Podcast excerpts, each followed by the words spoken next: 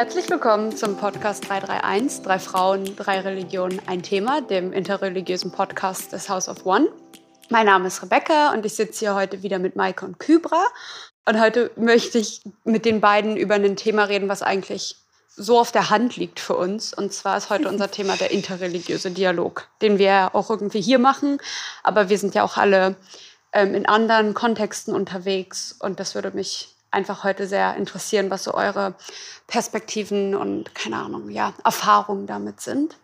Mhm. Und ich würde total gern damit anfangen, dass ihr beiden mir mal erzählt, falls ihr euch noch daran erinnert, was eure erste interreligiöse Veranstaltung war. Kypra, magst du mal anfangen? Ja, danke schön. Ich freue mich wieder hier mit euch äh, sein zu dürfen. Und ja, interreligiöser Dialog, in, mein erster meine erste Veranstaltung interreligiös. Puh, ich bin mir nicht sicher, aber ich gehe mal davon aus, dass es äh, ein Iftar-Essen war, ein, ein äh, Fastenbrechen-Essen, ein gemeinsames.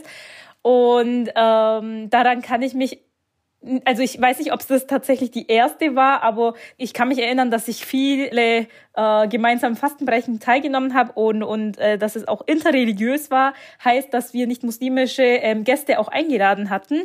Und ähm, ich finde es einfach immer faszinierend, einfach etwas zusammen machen zu können, etwas zu teilen. Das ist ja auch irgendwie, ähm, ja, da, da, da sind äh, Menschen da, die ich auch zum Teil gar nicht kenne, nicht weil sie die, eine andere Religion haben, weil ich sie einfach persönlich nicht kenne. Aber dann sitzen wir trotzdem gemeinsam an einem Tisch und was ist verbindender als Essen, als gemeinsames Essen? Und ähm, ich, ich fand das immer so faszinierend.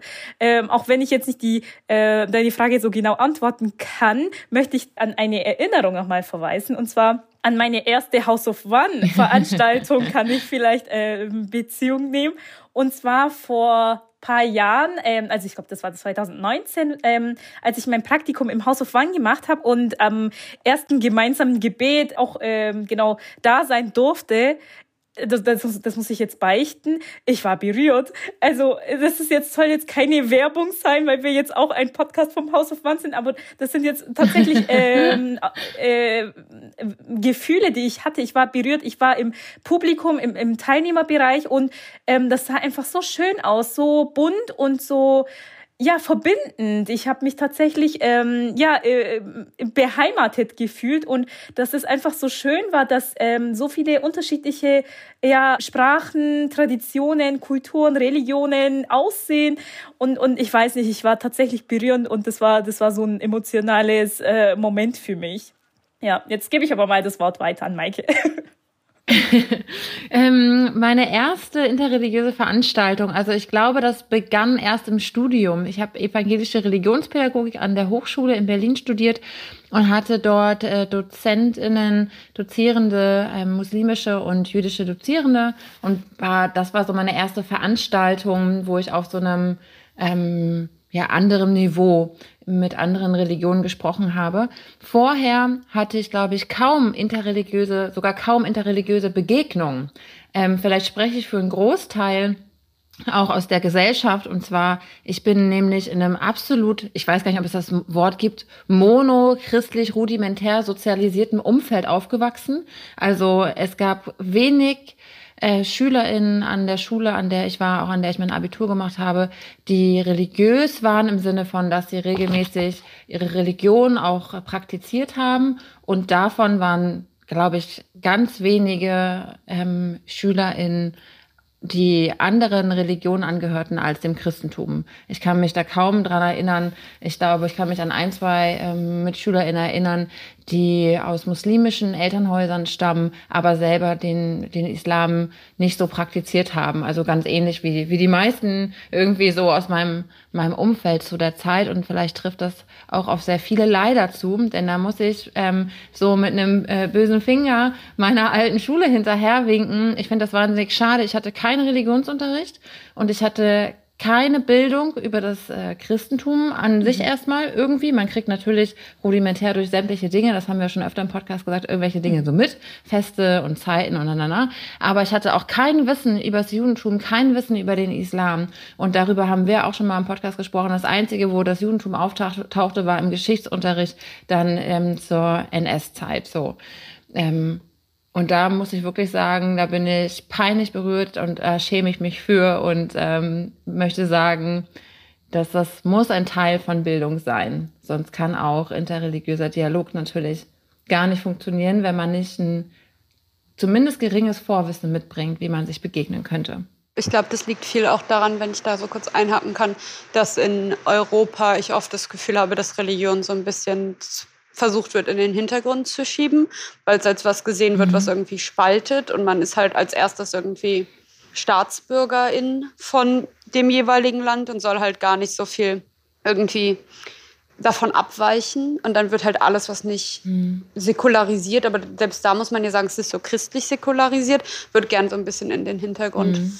geschoben. Obwohl ich sagen muss, ich komme ja aus Berlin und mh, mm, ich war erstmal auf einer jüdischen Grundschule und da haben wir aber auch was über andere Religionen gelernt. Da hatten wir auch so Themenwochen und aber auch auf der staatlichen Schule dann später, auf der Mittelstufe und auf der Oberstufe hatte ich Ethikunterricht und Religion war Wahl. Und da gab es dann auch nur katholisch-evangelisch, was natürlich ein bisschen schade ist. Aber im Ethikunterricht haben wir auf jeden Fall andere mhm. Religionen besprochen.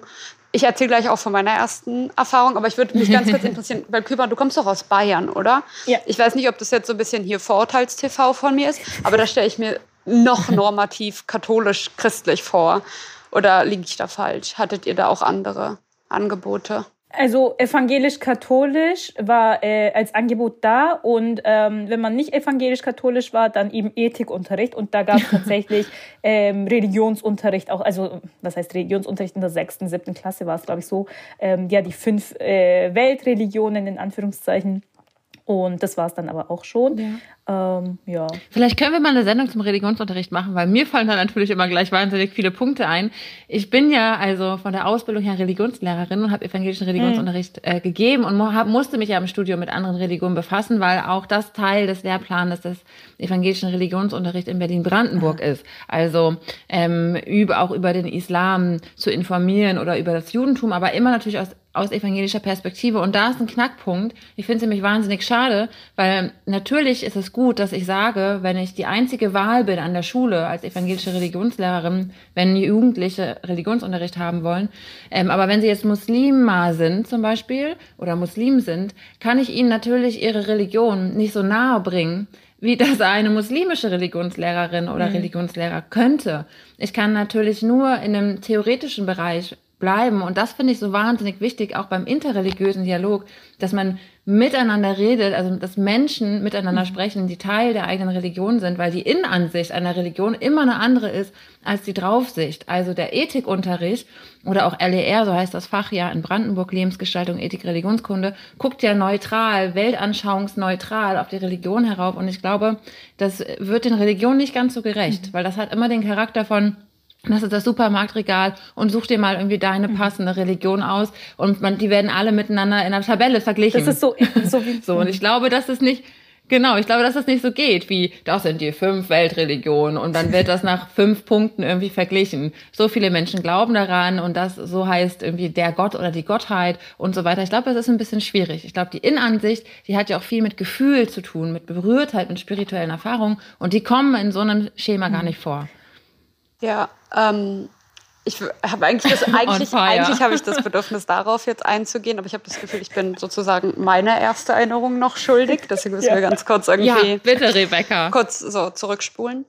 Ich komme ja aus einer interreligiösen Familie oder was, was man interreligiöse Familie nennt. Und von daher kenne ich das gar nicht so, dass man irgendwie gar nicht mit anderen Sachen mhm. und anderen Religionen in Verbindung kommt. Und ich finde auch, es ist ganz interessant, weil ich kenne kaum eine Minorität, also eine Minderheitsgruppe, die das hat. Das hat immer die Mehrheitsgruppe, dass sie niemanden kennt aus der Minorität. Das finde ich ganz spannend. Ja. Ähm, aber ich würde sagen, ja, so Chanukka oder Weihnachten halt einfach, wo man sich dann halt gegenseitig eingeladen hat, weil mein Vater ja nicht jüdisch ist und meine Mutter ist jüdisch. Und von daher bin ich irgendwie von der Pike auf damit aufgewachsen. Und sonst überlege ich so, ich glaube, auf so einer institutionellen Ebene ist das erste, was ich gemacht habe, ähm, mit Karov Karib. Das ist ein muslimisch-jüdischer Think Tank. Und der wurde initiiert von dem äh, jüdischen Studierendenwerk, in dem ich bin. ELIS heißt das. Und dem Avicenna-Werk, dem muslimischen ähm, Studierendenwerk oder Stipendiatenwerk. Mhm. Und da haben wir halt diesen muslimisch-jüdischen Think Tank, der, den ich immer sehr genossen habe. Was ich da ganz gerne mochte, ist, oder auch immer noch mag, ist, dass wir nicht unbedingt nur so außenwirksame Veranstaltungen machen, sondern uns eigentlich mehr so als Gruppe treffen und miteinander sprechen und das gar nicht so inszenieren müssen. Äh, weil das ist oft meine Kritik am interreligiösen Dialog, muss ich mhm. sagen. Mhm. Da ist so sehr Theater. Das ist so sehr inszeniert. Das ist auch irgendwie auf dem Podium und dann mh, mm, entweder repräsentiert man halt einfach nur so seine Religion Mhm. Oder man muss sich so als besonders tolerant inszenieren und das geht ganz oft in die Hose. Und da sind wir dann schon bei meiner nächsten Frage. Ähm, habt ihr entweder eine konkrete Veranstaltung und wir nennen natürlich dann nicht so den Ort und wir versuchen das so ein bisschen, ne, äh, so wie das sich das schickt zu halten, aber Gibt es so ein paar Sachen, wo ihr sagt, das geht gar nicht im interreligiösen Dialog, aber das passiert viel zu oft? So, was sind so eure Kritiken oder irgendwie schlechten Erfahrungen, wenn ihr die mit mir teilen würdet? Äh, Würde ich mhm. mich sehr freuen. Maike, ja. hast, du, hast du schon was? Du nickst schon ein hm, bisschen. Ja, ich hätte so zwei. Du grinst und nickst. Ich nick immer ganz eifrig, um zu zeigen, ich will jetzt, ich will jetzt was sagen. Ich, ich melde mich nicht wie in der Schule, aber ich nick ganz eifrig. Wir sind ja über Zoom miteinander verbunden, das müsst ihr wissen. Ihr, die ihr äh, draußen ähm, uns zuhört. Wir sitzen nicht gegenüber deswegen, aber ich glaube, Kybra und Rebecca können trotzdem meine Anspannung merken, wenn ich unbedingt was loswerden will. Ja, zu deiner Frage. Ähm, ich habe mal zusammen äh, mit einer Fortbildungsgruppe eine Moschee besucht besucht und wir wurden, die Frauen wurden gebeten, ein Kopftuch äh, zu tragen und einige der Frauen haben sich dagegen gewehrt und eine ähm, lautstarke Diskussion angefangen. Und das war mir unglaublich peinlich, weil wir auch alle aus einem, ich würde uns alle schon als ähm, ja TheologInnen äh, beschreiben, also wir waren alle vom Fach und das finde ich geht für mich nicht. Ähm, am Ende hat die Moscheegemeinde dann zurückgerudert und hat ähm, die Frauen dann so hineingelassen, um einfach nur ähm, für eine gute Basis für den Besuch zu sorgen. Und genau, mir war das unangenehm und peinlich. Ich kann da sehr gut mit leben, ähm, wenn ich gebeten werde, die Schuhe auszuziehen oder gebeten werde, meine Schultern zu bedecken. Wenn ich einen Ort besuche, eine religiöse Stätte einer anderen Religion, ähm, gebe ich mich gerne den Geflogenheiten und den, den ähm, das, was dort erwünscht ist, hin. Damit habe ich keine Schwierigkeiten. Und da würde ich gleich auf einen Punkt ähm, verweisen, der das für mich eben deutlich macht an diesem erlebten Beispiel. Ich glaube, interreligiöser Dialog beginnt eben da, aufeinander zu achten und zu gucken, was ist der Umgang und die Geflogenheit der anderen Person, wie muss ich mich zurücknehmen oder was muss ich annehmen, damit wir miteinander sprechen können. Und ich glaube, mhm. der Besuch einer religiösen Stätte, einer anderen Religion ist wahnsinnig wichtig. Bilder angucken ist vielleicht auch mal ganz nett, aber ich glaube, mal selber hinzugehen und mit den Menschen zu sprechen, ist wahnsinnig wichtig. Ich würde da ganz ja. kurz, bevor Kybra das mit uns ihre, ihre so Takeaway teilen kann, würde ich gerne darauf kurz eingehen. Ich finde es halt so dreist. Also es tut mir leid, ich finde dafür auch kein ähm, besseres Wort oder irgendwie. Da fehlt mir dann auch ein bisschen die Geduld, um nett zu sein. Ähm, wenn man das sehen will, dann muss man sich halt anpassen. Also pardon, ich gehe ja auch nicht in eine katholische Kirche äh, mit Spaghetti-Trägerhemd und irgendwie Minirock. Ähm, und ich verstehe dann immer nicht, was dann dran so, was daran ja. so furchtbar schlimm ist, seine Haare oder seinen Kopf zu bedecken. Ja. Ähm, und ich finde es so ein bisschen auch, muss ich gestehen, so, so eine dreiste Haltung von der Mehrheitsgesellschaft, dass man immer alles irgendwie abgeliefert mhm. bekommen muss und man muss immer alles sich angucken dürfen und man muss immer zu allen einen Zugang haben. Mhm. Und sobald es irgendwie keinen Zugang gibt, dann ist es der größte Eklat. Aber irgendwie daran zu denken, dass Minderheiten permanent irgendwie den Zugang zu Sachen verwehrt bekommen. Mhm. Das macht mich, also das macht mich ja. wirklich wütend. Und ich finde es auch ganz interessant, weil ganz oft der interreligiöse Dialog ist so sehr piep, piep, wir haben uns alle lieb. ähm, und mhm. ich kriege aber richtig oft, oh, werde ich einfach richtig wütend. Also was, ich, ich erzähle dann da auch gleich mehr, aber ich würde mich erstmal interessieren, ob Kybra auch irgendwie so eine Erfahrung hat, wo sie sagt so, ey Leute, das geht einfach nicht. Ja, habe ich, aber davor möchte ich noch mal ganz kurz zu Maike auch noch was sagen. Und zwar, ja. was, ich, was ich nicht so ganz verstehe, ist, ähm, also meines Wissens nach, es ist nicht Pflicht, äh, bei einem Besuch von Moschee, äh, dass Frauen ein Kopftuch tragen. Also für diejenigen, die religiös sind, die beten, äh, beim Beten ja, äh, aber als Tourist, dass man da quasi diese Räumlichkeiten betritt, da äh, besteht eigentlich so eine äh, Pflicht nicht. Aber wir waren, wir waren beim Teil des Gebetes mit dabei. Also vielleicht lag, okay. vielleicht lag es daran. Okay, es kann ähm, auch sein, dass die Gemeinde das also so, so oder so genau für sich geregelt ja. hat. Ja, okay, aber Rebecca hat natürlich recht, recht. Also ich meine, wenn die Gemeinde das für sich so macht und die die Gastgeber quasi in Anführungszeichen sind, dann passt man sich halt eigentlich an. Aber ja, aber irgendwie. Ich kenne das aber auch so, Kybra, muss ich sagen. Okay. Also zum Beispiel in, in, in Nazi. Kybra, also wir. Das total, also jetzt nicht, ich habe einen Kopf. Nicht um hier irgendwie zu Anführungszeichen Mansplain, aber zum Beispiel, ich weiß, dass ich mal in Nazareth war, in dieser weißen Moschee. Das ist so eine bekanntere Moschee ja. dort.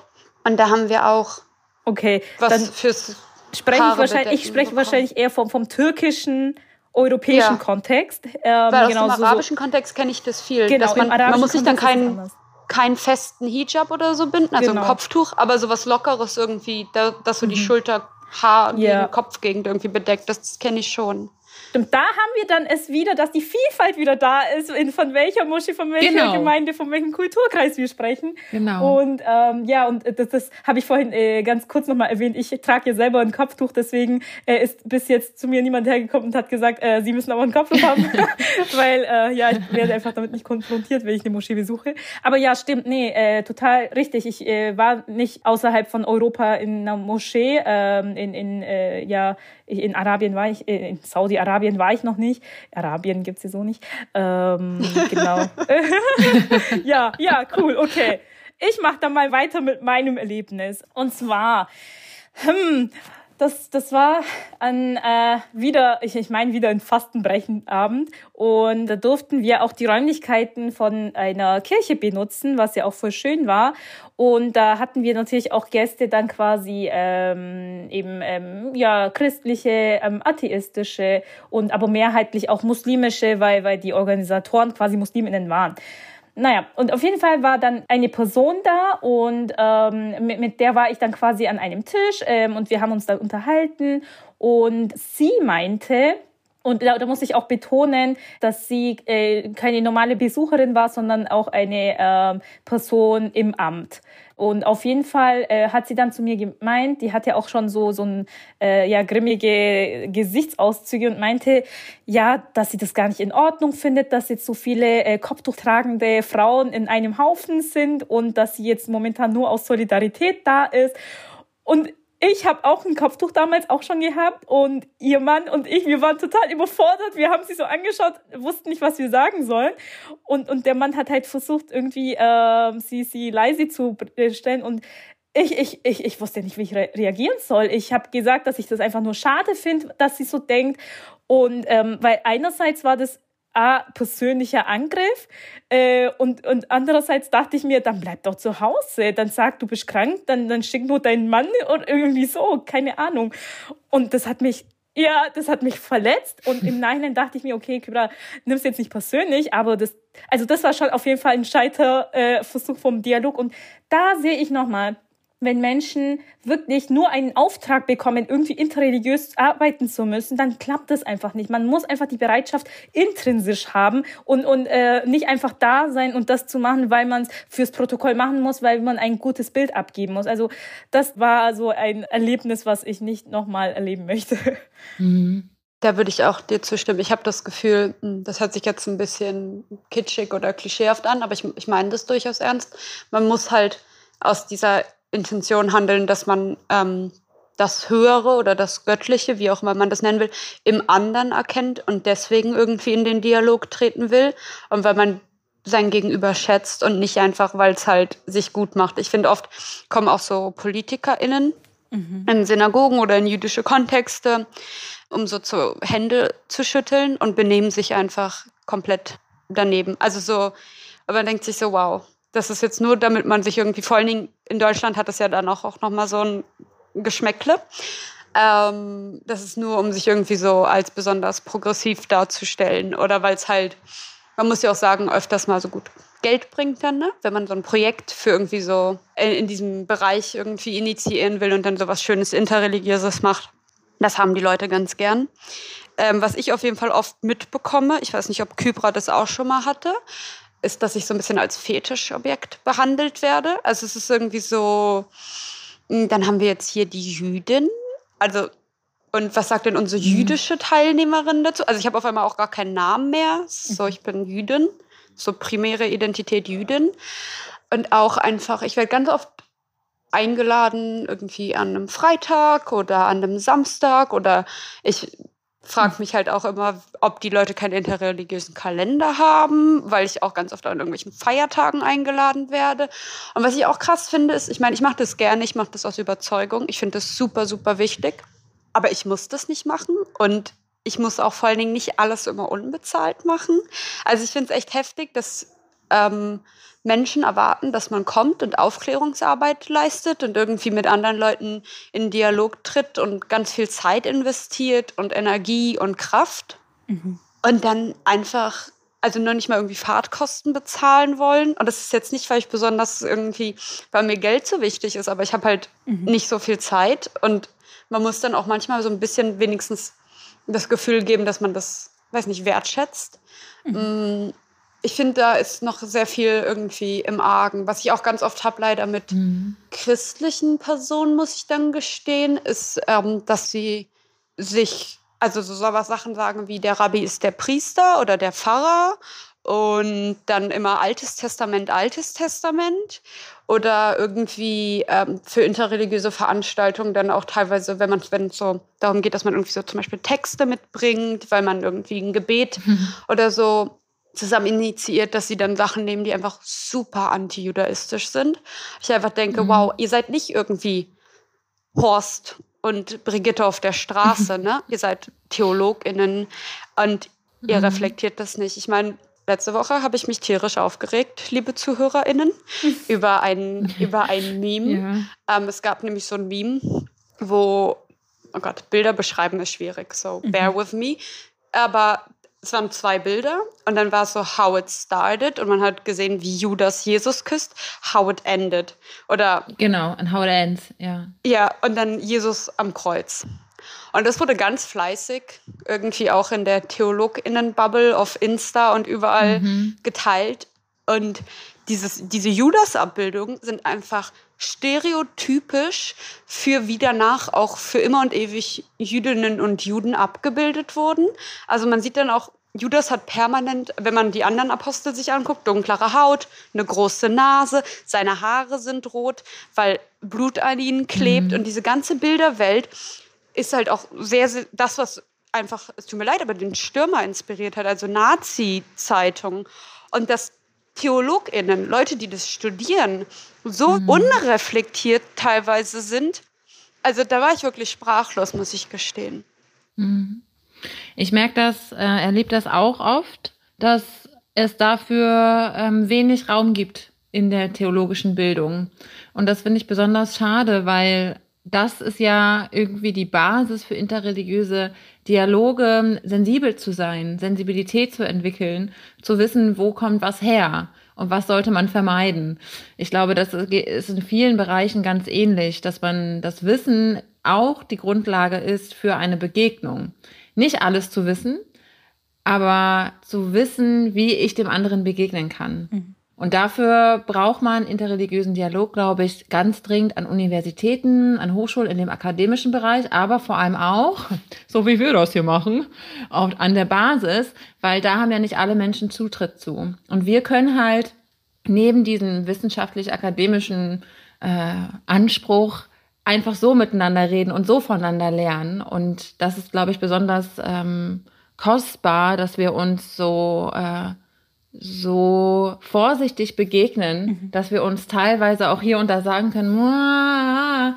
und dann merken, ah, da denke ich noch mal nach und da gehe ich noch mal einen Schritt zurück. Mhm. Das finde ich wahnsinnig wichtig und würde da auch immer einfügen, interreligiöser Dialog ist ja nicht ist nicht einfach. Also ich würde sagen, das ist notwendig und das ist in keinem Fall einfach, weil es geht ja nicht nur darum, ich frage dich, sondern ich werde ja auch gefragt.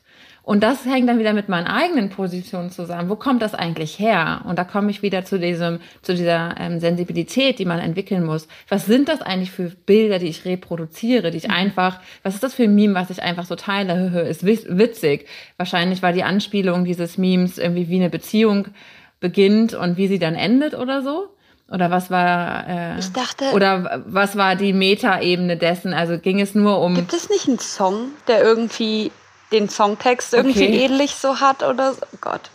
Ähm, ähm, ja, aber genau, was auch immer da noch, welche Ebene da auch immer noch war, ist das auch ganz egal in diesem Zusammenhang. Ähm, ich glaube, dass das wahnsinnig wichtig ist, immer dann, wenn sich äh, Dinge überschneiden, dass man guckt, wo kommt das eigentlich her und äh, sollte ich nicht nochmal drüber nachdenken. Ich muss dann auch ganz ja. kurz noch auch sagen, als ich die eine, also als ich jemanden angesprochen habe auch und gesagt habe, hey, sorry, irgendwie, das hat so Nachgeschmack, das ist nicht ganz cool, das ist ziemlich antijudaistisch, war, war man dann ja auch lernbereit. Aber ich finde es halt, mich hat es ein bisschen ja. schockiert, dass ja. man als Fachperson das ja, nicht so. Genau, und genau. da würde ich ganz klar auch sagen, dass die mehr, also die, äh, ähm, die in der Ausbildung der Theologinnen, die ja sich in einer Mehrheitsgesellschaft befinden, dann eine besondere Verantwortung gegenüber den Religionen haben, die eher eine Minderheit sind. Also wenn man so einen großflächigen Zugang zu Bildung, zu Bibliotheken im, im Bereich der Theologie und des Christentums irgendwie hat,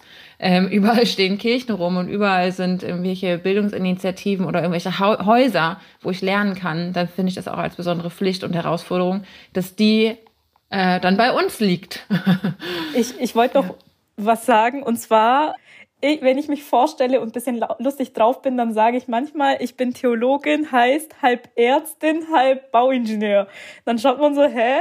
Und dann sage ich Arzt, ich äh, kümmere mich nicht um den Körper, sondern um die Seele und äh, des Menschen und Bauingenieur, ich baue nicht physische Brücken, sondern ähm, ja äh, imaginäre Brücken und Dialog ist meines Erachtens auch so ein ja Brückenbauer und äh, ich glaube, äh, wenn ich mich jetzt nicht täusche, heißt der Papst Pontifex auch Brückenbauer, äh, hat mir mal ähm, mhm. mein Hausarzt ähm, berichtet. Äh, ja, was für Gespräche da alles im Arztzimmer laufen, da, da seid ihr gespannt. Ähm, genau, und, und so sehe ich das einfach auch, dass, dass man einfach quasi im Dialog, im interreligiösen Dialog, dass es darum geht, dass man eben Brücken baut und einfach, dass man einfach Berührungspunkte schafft, dass man Begegnung auf Augenhöhe auf jeden Fall und, und die Interesse einfach, dass, dass, dass, der, dass die Interesse da ist und, und ja, man einfach mehr wissen möchte und äh, vom Gegenüber. Ja, ich würde sagen, es geht sogar noch über das Interesse äh, hinaus. Also ich bin, ja. wenn mir die Religionsfreiheit wichtig ist, bin ich doch an den anderen Religionen interessiert und möchte erfahren, wie können die eigentlich in Deutschland leben? Ja. Wie können sie ihre Religion ausleben? Und gibt es da Schwierigkeiten? Und wenn ja, können wir die nicht gemeinsam bewältigen? Können dann nicht die VertreterInnen der christlichen Religion, der christlichen Kirchen ähm, supporten und unterstützen, dass das möglich ist? Also es gibt ja viele Punkte. Ähm, wir laden, also aus christlicher Perspektive gesprochen, aus kirchlicher Perspektive gesprochen. Wir laden gerne irgendwie zum interreligiösen Dialog ein, aber uns richtig dafür einsetzen, dass es bessere Bedingungen mhm. gibt für andere Religionsgemeinschaften, finde ich ein bisschen, also ist bei mir ein großes Fragezeichen. Warum tun mhm. wir das eigentlich nicht? Ich finde, wir sollten das tun. Ich finde, das ist unsere Verantwortung. Ich finde auch. Nein. Okay, habe jetzt Spaß beiseite. Ich finde auch, es ist überhaupt nicht schlimm, wenn man mal irgendwie was nicht weiß oder irgendwie was, was Falsches sagt oder irgendwie. Aber einfach diese Bereitschaft zu lernen, weil was mir ganz oft passiert ist, dass Leute mir das Judentum erklären und ich so bin so, okay, vielen Dank nein. So, wow. nee. Aber ist das bei euch nicht so und so? Und auch mal bei euch, wovon redest du? Mhm. Weil wir alle gleich sind. Also man wird oft wie so, ein, mhm. wie so eine große schwarze Masse behandelt, als gäbe es nicht irgendwie die Vielfalt, die wir so oft äh, besprechen. Mhm. Wir haben schon so ein bisschen daran auch, gerade das so, hatte ich das Gefühl, so ein bisschen äh, thematisiert. Aber mich würde noch mal interessieren, auch gibt es so drei Sachen oder drei, es müssen jetzt auch nicht drei sein, aber gibt es so hm. Sachen, wo ihr sagt, das braucht es unbedingt für nachhaltigen, guten, interreligiösen Dialog? Mm, oder habt ihr, habt ihr Wünsche für die Zukunft, für diesen Dialog? Hybra, magst du mhm. das mal mit uns teilen vielleicht? Ja, ich habe ja auch vorhin ähm, ein bisschen noch angeschnitten, ähm, das möchte ich nochmal aufgreifen. Und zwar ähm, Dialog zu machen, weil man das machen möchte und nicht, weil man das machen soll, muss. Das ist mir auf jeden Fall sehr wichtig, dass man auch in die persönliche Ebene äh, geht. Heißt, dass man persönliche Kontakte pflegt und nicht, ähm, ich bin von der, ja, okay, natürlich trifft man sich erstens äh, vielleicht auf der Gemeindeebene, auf, auf institutioneller Ebene, aber dass das quasi, wenn, wenn wir wollen, dass ähm, das nachhaltig ist, dass das fruchtbar ist, dass die Begegnung eben noch äh, anhaltend ist, dann müssen wir, glaube ich, auch tatsächlich in die persönliche Ebene. Ich meine, ähm, auch wenn wir uns jetzt äh, live nicht so oft gesehen haben, hat sich eine Freundschaft unter uns entwickelt und ähm, ich fühle mich auch ähm, sehr wohl hier. Es ist nicht so, ähm, ja, jetzt äh, Herzchen, Herzchen und ich fühle mich auch äh, total wohl hier. Es ist nicht so, ähm, ja, die eine Stunde, das muss ich, das zeichnen wir jetzt auf und danach vergesse ich euch bis zur nächsten Aufzeichnung. So ist es tatsächlich nicht. Und ich, ich finde, ähm, das soll eben sein Freundschaft, nicht aufgrund des Arbeits, ähm, sondern dass es halt eben authentisch einfach ist, offen ist. Und, und ich finde das einfach total wichtig. Was ich auch äh, aufzählen möchte, ist, ich finde, im interreligiösen Dialog ist es auch total wichtig, auf äh, also keinen Überlegenheitsanspruch zu haben natürlich ist jeder von der eigenen äh, Religion überzeugt, deswegen äh, sind wir ja auch äh, in diesen Religionen und Weltanschauungen. Ähm, das ist ja auch gut so. Aber das, wenn ich quasi in einer interreligiösen Veranstaltung bin und dann irgendwie mit einem Überlegenheitsanspruch reinkomme nach dem Motto, ich weiß die Wahrheit, die ihr nicht gesehen habt oder irgendwie so so komische Wörter und Sätze, das das kommt ganz schräg. Das das geht gar nicht. Ich meine, jede hat eine Überzeugung, jeder hat eine Überzeugung, ist auch gut so. Aber aber dass man quasi die eigene Überzeugung äh, den anderen irgendwie äh, aufdrängen möchte, das, das äh, finde ich falsch. Ja. Also hundertprozentig, obwohl es mir manchmal, also nicht schwer fällt, aber ich muss schon auch sagen, dass ich manchmal mit zum Beispiel gewisse, dass ich auch merke, dass ich Vorteile habe oder dass mir Sachen einfach, dass ich es einfach nicht verstehe. Mhm. Aber ich finde, das ist auch total okay. Also ja, weiß nicht, wie ihr auf das Türkisch gibt es eine Redewendung. Heißt, äh, mach, also ich sage erstmal auf Türkisch, Hocanın dediğini yap, yaptığını yapma, heißt, äh, mach das, was der Hoca, äh, der Gelehrte dir sagt, aber nicht, was er tut. Ähm, in dem Sinne, man, man kann immer gut reden, aber wie es auf der persönlichen Ebene ausschaut, ist natürlich immer so eine Sache. ja. ja, ich würde mich ein bisschen daran anschließen. Ich würde tatsächlich auch noch mal weiterfragen und sagen, an meine, ähm, an unsere christlichen ZuhörerInnen oder vielleicht auch atheistischen ZuhörerInnen, hast du jüdische Friends, hast du muslimische Friends? Ja, nein. Warum eigentlich nicht? In welchen Räumen bewegst du dich eigentlich? Wo bist du unterwegs? Warum kommt es nicht dazu? Ich finde das eine ganz wichtige Frage, zu gucken, wie lebt man eigentlich das eigene Leben? Wo könnte es Schnittmengen geben? Und das finde ich wichtig, dahin zu gucken. Und ähm, bewusst auch diese ähm, Begegnung zu suchen. Damit meine ich nicht, dass jetzt morgen an der Moscheetür ähm, die Leute jetzt klingeln und sagen, Kybra, komm raus. Äh, Mike hat im Podcast gesagt, wir sollen vorbeikommen. Ähm, so meine ich das nicht. Aber es gibt ja viele, es muss ja nicht an der Synagoge sein oder an der äh, oder in der Moschee. Ne? Es gibt ja viele ähm, Dinge, das kann ja, ähm, weiß ich nicht, im, im äh, in der Bäckerei sein oder bei einem Workshop ähm, oder in der Uni da gibt es ja viele Möglichkeiten, wo man sich begegnen kann. Das mhm. würde ich einem einmal so mitgeben für die, für die Leute selber. Und ähm, dann ist es mir auch total wichtig, ähm, Räume zu schaffen, in denen, das hast du gerade kurz angesprochen, Kybra, in denen sich alle Religionsgemeinschaften, die dort zusammenkommen, auch wohlfühlen. Und ähm, das fängt bei irgendwie Gastfreundschaft an und das möchte ich auch explizit meinen ähm, Christinnen, meinen Schwestern und Brüdern im christlichen Glauben zu sprechen. Gastfreundschaft, Gästinnenfreundschaft, please. Lasst uns das ernst nehmen. Es ist wichtig, dass man was Gutes zu trinken da hat. Einen guten Kaffee, bitte. Keine, keine classy Gemeindehaus. Plörre wollte ich gerade sagen. Und eine Verpflegung. Habt ihr jemanden eingeladen aus einer anderen Religionsgemeinschaft, der die ist für zwei, drei, vier Stunden da? Dann ähm, ladet doch die bitte ein zum Essen und bringt da, ja, gibt ein Gastgeschenk, das vielleicht an Musliminnen nicht mit Alkohol ist. Oder so, ja, fragt vorher nach und zahlt Honorare. Und Gelatine auch. Ne? Also so Speise. Genau. Ich habe manchmal Gummibärchen geschenkt bekommen und ich freue mich ja, außer dass ich halt Vegetarierin bin, aber es ist halt auch Gelatine mhm. mit dem jüdischen Speisegesetz nicht so super vereinbar. Und ich meine auch, da ist mir auch ganz wichtig, dass ihr die Leute fragt. Also es kann auch sein, dass irgendwie jemand Jüdisches kommt zu euch und die Person ist nicht koscher. Das passiert ziemlich oft eigentlich. Also mhm. viele von meinen jüdischen Freundinnen auch essen nicht unbedingt koscher, aber man kann halt wenigstens fragen. Mhm. Also auch nicht einfach mhm. von vornherein davon mhm. ausgehen, dass die Person irgendwie ein gewisses mhm. Level an religiöser Observanz mhm. hat aber einfach, einfach reden miteinander ja. und ja. zuhören. Das ist so schwierig, ordentlich zuzuhören. Ja, aber unsere HörerInnen machen das ja. Das stimmt. Ihr draußen hört ja, ja sehr aufmerksam und fleißig zu. Danke dafür. Ja, auf jeden Fall. so, ich glaube, hier müssen wir mal ganz kurz wieder eine Pause einlegen, weil wir auch das Feedback von euch, lieben ZuhörerInnen, bekommen haben, dass wir ab und zu ein bisschen zu langatmig sind. Und genau, ihr könnt uns jederzeit Feedback da lassen. Wir freuen uns immer von euch zu hören. Unsere E-Mail-Adresse könnt ihr den Show Notes entnehmen. Dort findet ihr auch die Internetseite vom House of One und die Instagram-Profile von Maike Köbra und mir. Und falls ihr eine E-Mail schreiben wollt, könnt ihr das gerne an die folgende Adresse machen: 331 podcast at house-of-one.org. Und wir freuen uns wie immer von euch zu hören. Und vielleicht ist es euch auch schon aufgefallen, es duftet förmlich überall nach Weihnachten. Die Schaufenster sind voll, überall glitzert es und blinkt es und Weihnachtsmusik tönt aus den Radios. Weihnachten steht vor der Tür und unsere nächste Folge wird sich genau darum drehen, um religiöse Konsumkritik und ihr werdet erfahren, ob Rebecca und Kypra auch wirklich Weihnachten feiern. Tschüss. Ciao. Tschüss.